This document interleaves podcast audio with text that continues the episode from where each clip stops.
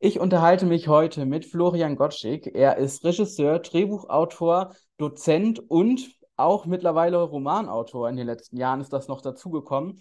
Das ist ziemlich viel, finde ich. Wie schaffst du das, äh, diese ganzen Geschichten, das sind ja auch kreative Berufe, ähm, in deinem Kopf zu ordnen und alles so unter einem Hut zu bringen? Ja, hallo Joshua erstmal. Hallo, ja. Ähm, danke, dass du danke, danke, dass du mich und mein neues Buch äh, in deine äh, Sendung eingeladen hast. Tja, also es ist nicht so, dass ich nicht auch überfordert bin von von allem, aber ich glaube, das Filme machen und das Buch schreiben speist sich bei mir aus der gleichen Ressource, so der Liebe für Geschichten und natürlich dadurch, dass ich jetzt seit 20 Jahren schon Filme äh, und Serien mache, ist der Dramaturg in mir auch sehr geschult. Und das wende ich dann beim Bücherschreiben an. Und eigentlich war das auch immer ein Traum von mir, mich irgendwann mal hinzusetzen und eine Geschichte aufzuschreiben. Und zwar nicht nur als Drehbuch, sondern auch in Romanform. Und damals im Sommer, mein neues Buch, über das wir heute reden, war das erste Buch, das ich geschrieben habe, kam aber als zweites raus, weil der Verlag das so entschieden hat. Und das ist, du hältst quasi mein, mein allerersten Versuch in den Händen, ähm, eine Geschichte in Romanform zu verfassen. Fühlt sich das dann auch eigentlich nochmal mehr besonders an als äh, jetzt bei deinem ersten Roman Henry, weil es jetzt wirklich tatsächlich de dein erster Versuch dann ist, der jetzt so als Buch erscheint? Total so krass. Ich war so aufgeregt, als es dann die ersten Besprechungen gab und ich, man kann jetzt in meinem Berufsstand so ein ganz bisschen einschätzen, was kommt an, was wird rezipiert, wie wird etwas aufgenommen. Aber bei meinem Buch war ich zwar sehr optimistisch, aber ich, ich war so unsicher, weil da es das erste Buch ist oder der erste Roman, den ich geschrieben habe, ist er auch recht autobiografisch gehalten. Und wenn man so viel von seinem Herzchen mit einfließen lässt, dann ist man, glaube ich, besonders verletzlich. Ich finde, man merkt das auch total gut in deinem Buch. Also ich habe mich auch immer die ganze Zeit gefragt, woher kennt er eigentlich meine, also der, der Autor, also du, äh, meine Geschichte oder meine Jugend so gut, weil du es wirklich gut schaffst, die Gefühle von 15-Jährigen äh, rüberzubringen. Darum geht es ja in deinem Buch. Äh, hast du dich da irgendwie nochmal besonders vorbereitet oder ähm, kommt das dann einfach bei dir, wenn du loslegst zu schreiben? Also das ist ein schönes Kompliment bei Henry. Mein Roman, der als erstes rausgekommen ist, sind äh, so drei Frauenfiguren im Vordergrund. Und die Leute haben mich gefragt, wie schaffst du es, so präzise Innenansichten von Frauen darzustellen? Und also ich als glücklich offen schwul lebender Mann kann einfach nur sagen, vielleicht es sind alles keine keine geschlechterspezifischen Gefühle, sondern vielmehr auch meine eigene Gefühlswelt. Ja, und die eines 15-Jährigen, jeder, der 16 geworden ist und das Glück hatte, vielleicht auch noch ein bisschen älter zu werden, der bleibt ja ein Leben lang jemand, der irgendwann mal 15 war. Mhm. Und ich habe das Gefühl, dass, wenngleich ich jetzt mehr als doppelt so alt bin, diese Zeit in mir doch sehr präsent ist und und, und mich so geprägt hat, wahrscheinlich die prägendste Zeit meines Lebens, dass ich da relativ problemlos wieder anknüpfen konnte, literarisch. Magst du einmal kurz zusammenfassen, worum es in damals im Sommer geht? Na klar, gerne. Also es geht um einen Familienurlaub. Der Ich-Erzähler erzählt aus der Jetztzeit von einem Urlaub vor 20, 25 Jahren. Er und seine Familie seine Eltern und sein zwei Jahre älterer Bruder äh, Ferdinand, genannt Fair, verbringen einen Sommerurlaub. Und was er dort noch nicht wusste, es war der letzte Urlaub, den sie in diesem Familienverbund geführt haben. Und in diesem Urlaub passiert sehr, sehr viel. Nicht nur, dass die Konkurrenz zwischen den beiden Brüdern ähm, auf die Spitze getrieben wird, der Ich-Erzähler, der 15-Jährige, verliebt sich auch zum ersten Mal. Und die Konkurrenz äh, zwischen ihm und seinem größeren Bruder wird komplett durch das ganze Buch gezogen und erfährt, kommt auch auf ein neues Level quasi durch diesen Jungen, den sie dort am Strand kennenlernen. Das Gemeine ist nur, der zwei Jahre ältere Bruder ist in allem besser, sportlicher ist er, er hatte schon mal was mit Mädchen, ist besser in der Schule, sieht wie der 15-Jährige denkt, besser aus. Und er selber ist halt noch so mitten in der Pubertät und fühlt sich fühlt sich schlaksig und dürr und und ähm, wird immer im Dorf als der lange Lulatsch beschrieben.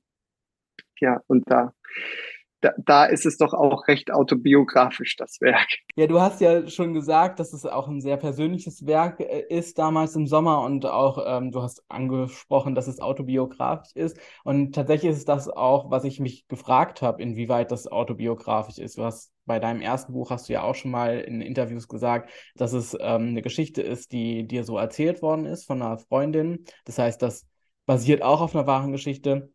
Inwieweit ist dieser Sommer, in dem es um damals im Sommer geht, vielleicht auch dein Sommer oder der Sommer von jemandem, ähm, wo du halt die Geschichte mal gehört hast?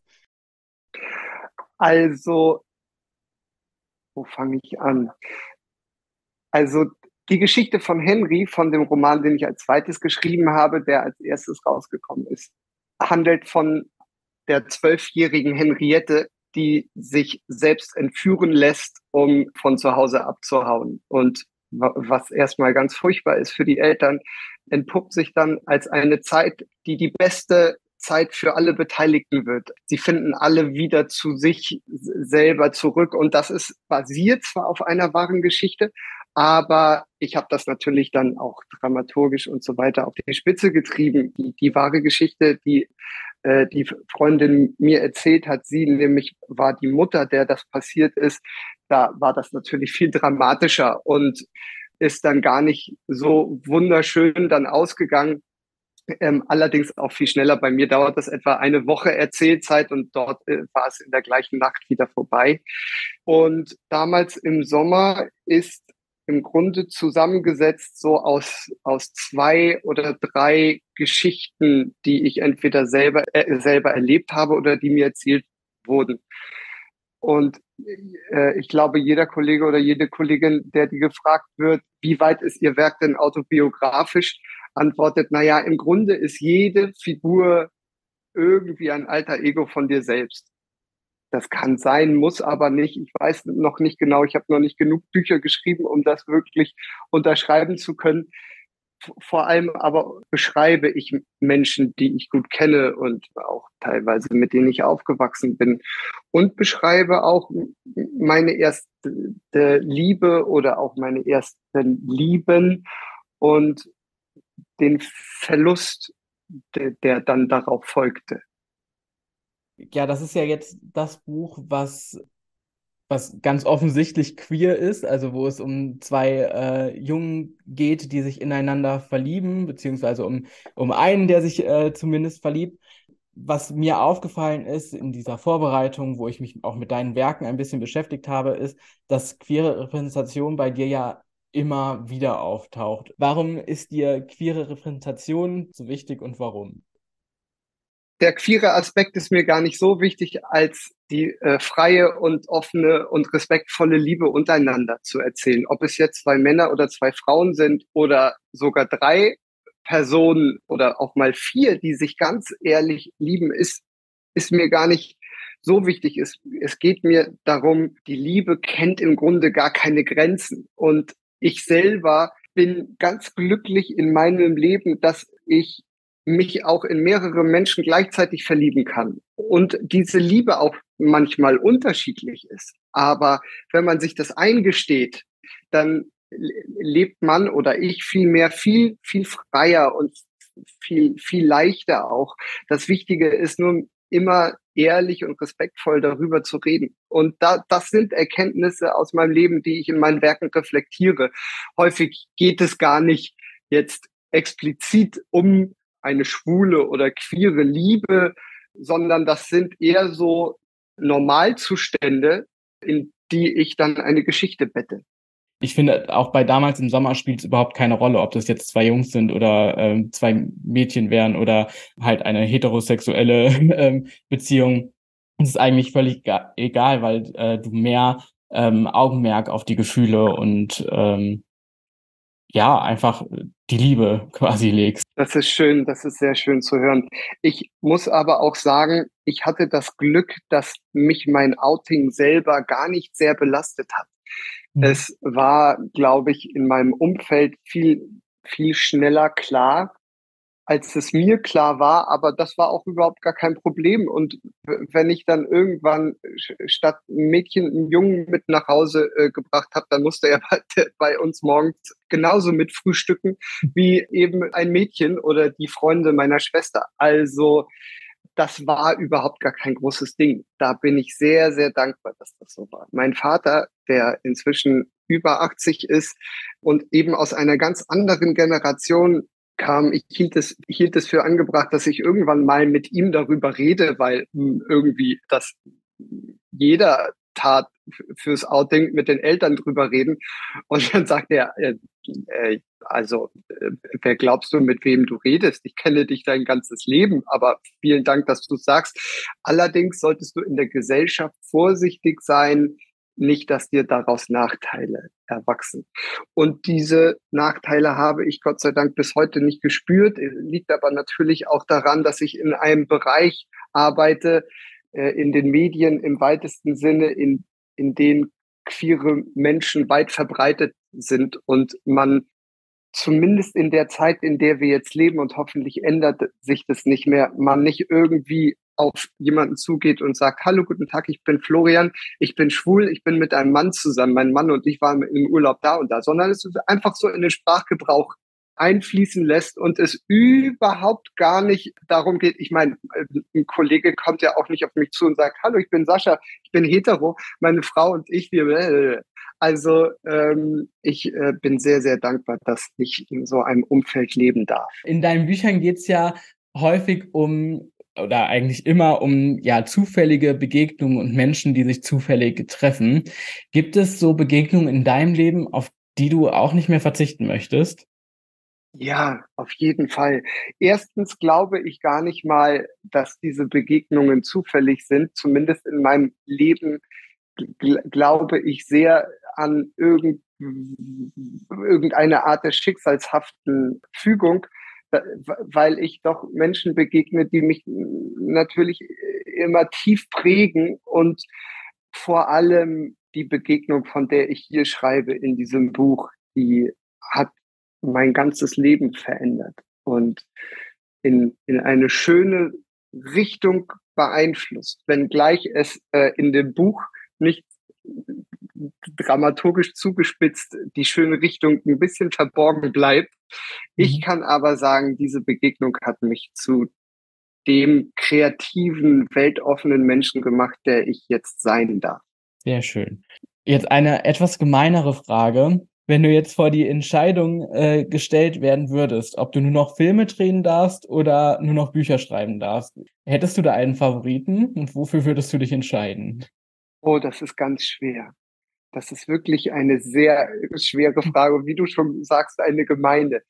Ähm, nämlich beides hat, äh, hat einen gewissen Zauber. Ich, ich habe Sehnsucht nach Set-Leben, also Film-Set-Leben, wenn ich ein paar Wochen nicht gedreht habe. Und zwischen, zwischen Drehs liegen ja meist mindestens Wochen, wenn nicht sogar Monate. Und je länger ein Dreh her ist, umso hippeliger werde ich, weil das Leben am Set in der Position, die ich mir erarbeitet habe in den letzten Jahren, es einfach der, das Ausleben meines Traums ist, meines beruflichen Traums. Ich liebe es, mit so großartigen Genies zusammenzuarbeiten, ob vor oder hinter der Kamera, um dann ähm, de deren deren ganzen Künste zu kanalisieren und daraus eine großartige Szene zu machen. Und manchmal liege ich dann nach einem Drehtag abends im Bett und denke mir, meine Güte, ich, da sind Szenen entstanden, die sind besser geworden, als ich es mir vorher ausgemalt habe.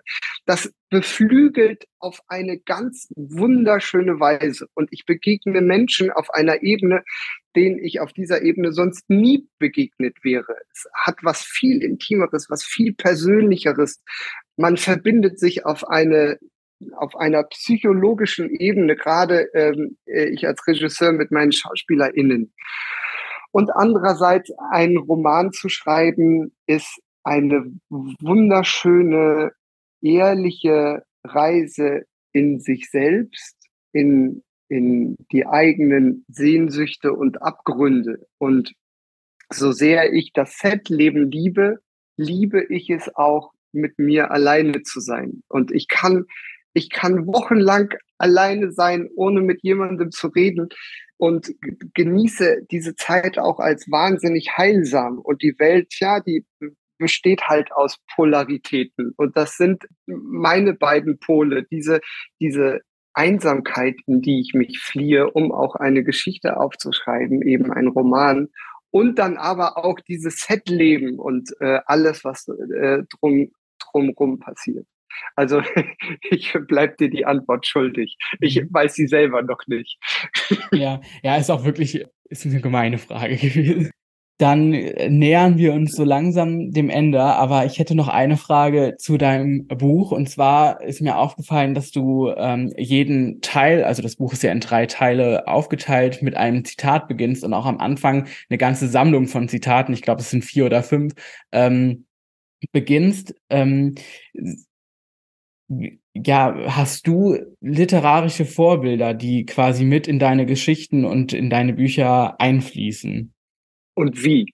Ich bringe diese Zitate am Anfang eines jeden Aktes, wenn man so will, weil das Zitate sind, die mich selber sehr geprägt haben, entweder in der Phase, Lebensphase, von der ich da erzähle, oder in der Schreibphase, als ich dabei war, das Buch zu schreiben. Und ich habe ganz klare literarische Vorbilder und ein ein Buch, das 1500 Seiten hat und das ich, äh, ich habe versucht mal nachzuzählen, glaube 17 oder 18 Mal gelesen habe und immer wieder zur Hand nehme, ist 1Q84 von Haruki Murakami. Und ähm, ihn zitiere ich ja auch hier im Buch. Und es gibt auch noch ein paar andere Stellen und auch bei Henry wird, äh, wird er zitiert das ist jemand, der mich literarisch und sprachlich sehr prägt. Ja, also das wäre dann auch vielleicht eine Empfehlung für alle, die äh, damals im Sommer äh, gelesen haben, dass sie dann auch einmal äh, damit reinlesen. Und was mich aber natürlich, ähm, um dich da mal äh, kurz äh, zu unterbrechen, was mich ermutigt hat, weiter an diesen Roman zu glauben, war Call Me By Your Name. Ich habe mhm. den äh, Roman damals im Sommer geschrieben, ohne Call Me By Your Name gelesen oder gesehen zu haben. Und als ich es dann abgeschlossen habe, dachte ich, wie toll, ich werde ermutigt, dadurch ähm, an meinen Stoff zu glauben und auch an die Erzählrelevanz. Und ich glaube, dadurch, dass ich mutig sein durfte, äh, diese Geschichte zu erzählen, hat die auch diesen wahnsinnig tiefen emotionalen Durchschlag. Und viele Leute, die äh, gelesen haben, äh, sagen, der Roman erzählt sich weiter, nachdem ich ihn beendet habe. Und ich wache morgens mit ihm auf und gehe abends mit ihm schlafen und er halt noch lange nach. Und das, das ist einfach etwas, dass, dass ich auch durch Call Me By Your Name ermutigt wurde, es so erzählen zu dürfen. Ähm, dein erstes Buch Henry verfilmst du ja gerade, wenn ich das noch, wenn das noch aktuell ist. Also ich denke, du bist noch mit in den Dreharbeiten dann drin. Du bist als Regisseur dabei, richtig? Ja, also ähm, so eine, ähm, das, was äh, jetzt vom Verlag als Dreharbeit proklamiert wird, ist ein sehr langer Prozess des, äh, der Finanzierung der äh, Drehbucharbeit. Wir mhm. drehen noch nicht, aber wir sind mittendrin mit unseren Partnern und ich selber will weder für Henry noch für damals im Sommer, wofür auch die Filmrechte sehr früh verkauft wurden, ähm, ein paar Tage nach Erscheinen des Buches, will ich nicht das Drehbuch schreiben, sondern nur die Regie machen. Ich werde natürlich das Drehbuch schreiben ähm, äh, aus der Regiesicht begleiten und natürlich auch aus der Romanautorensicht. Aber ich habe das Gefühl, es bedarf noch noch eines eines Drehbuchgenies, um das dann in einen Film umzusetzen. Aber die Inszenierung übernehme ich und da freue ich mich schon sehr. Und habe ich das jetzt richtig verstanden, dass das für damals im Sommer dann quasi auch gilt, dass das jetzt schon, schon offiziell ist, dass es auch verfilmt wird? Ja, also ähm, ich meine, es kann immer was dazwischen kommen und äh, so ja. ein so so eine äh, Filmvorbereitung ist immer so eine ganz filigrane Sache und es kann es gibt hunderttausend Faktoren, die das entweder verschieben und so weiter. Aber zum jetzigen Zeitpunkt äh, würde ich mal sagen, da führt kein Weg dran vorbei. Sehr schön. Da freue ich mich auf jeden Fall drauf, das dann auch irgendwann mal äh, zu sehen und nicht nur zu lesen. Dann gehen wir nochmal zurück zu den Büchern. Ähm, und ja. zwar wäre jetzt meine Frage, ob es noch ein drittes Buch von dir geben wird, ob du da vielleicht schon Ideen hast und äh, schon weißt, worum es gehen soll, oder ob du das noch geheim halten willst. Ach, Geheimhaltung. Nee, ähm, wenn ich nur schon selber wüsste, es wird ganz gewiss äh, ein weiteres Buch geben und wahrscheinlich auch mehrere. Ich habe zum Beispiel wahnsinnig Lust, einfach mal einen Krimi zu schreiben, ähm, weil ich das ja auch in meinem anderen Beruf mich viel mit Krimis beschäftige, also den Beruf als Filmregisseur. Und wenn man in Deutschland Filmregisseur ist, dann kommt man um Krimis nicht drumrum. Und ich habe einfach auch Lust, einen solchen in Romanform zu schreiben. Und dann beschäftigt mich noch eine andere Geschichte, die allerdings auch von der Recherche so umfangreich wird, weil sie nicht jetzt spielt und nicht in einer Zeit, die ich selber durchlebt habe, wie die 90er äh, in damals im Sommer, sondern kurz nach dem Krieg 1946, 47. Und das ist etwas, da muss ich mich natürlich sehr hinein recherchieren und das äh, wird noch etwas dauern. Aber die Geschichte begleitet mich schon lange und nimmt mich jetzt auch schon sehr mit emotional. Ja. Okay, dann gibt's ja auf jeden Fall was, wo Fans äh, von dir sich drauf freuen können. und ähm, ja, dann ähm, wird es da auf jeden Fall noch was zu lesen geben. Ja, ich bedanke mich sehr für das äh, nette Interview. Das hat sehr viel Spaß gemacht, finde ich. Ich danke dir, Joshua. Und das ist wirklich, das ähm, äh, ist eine große Freude, mit dir äh, zu quatschen und dich auch zu sehen dabei. Das ist äh, den Hörern nicht vergönnt, aber aber ähm, dein, dein sympathisches Lächeln und ähm, deine, dein ganzes Auftreten, das ist wirklich ganz wunderbar. Dankeschön, jetzt werde ich rot.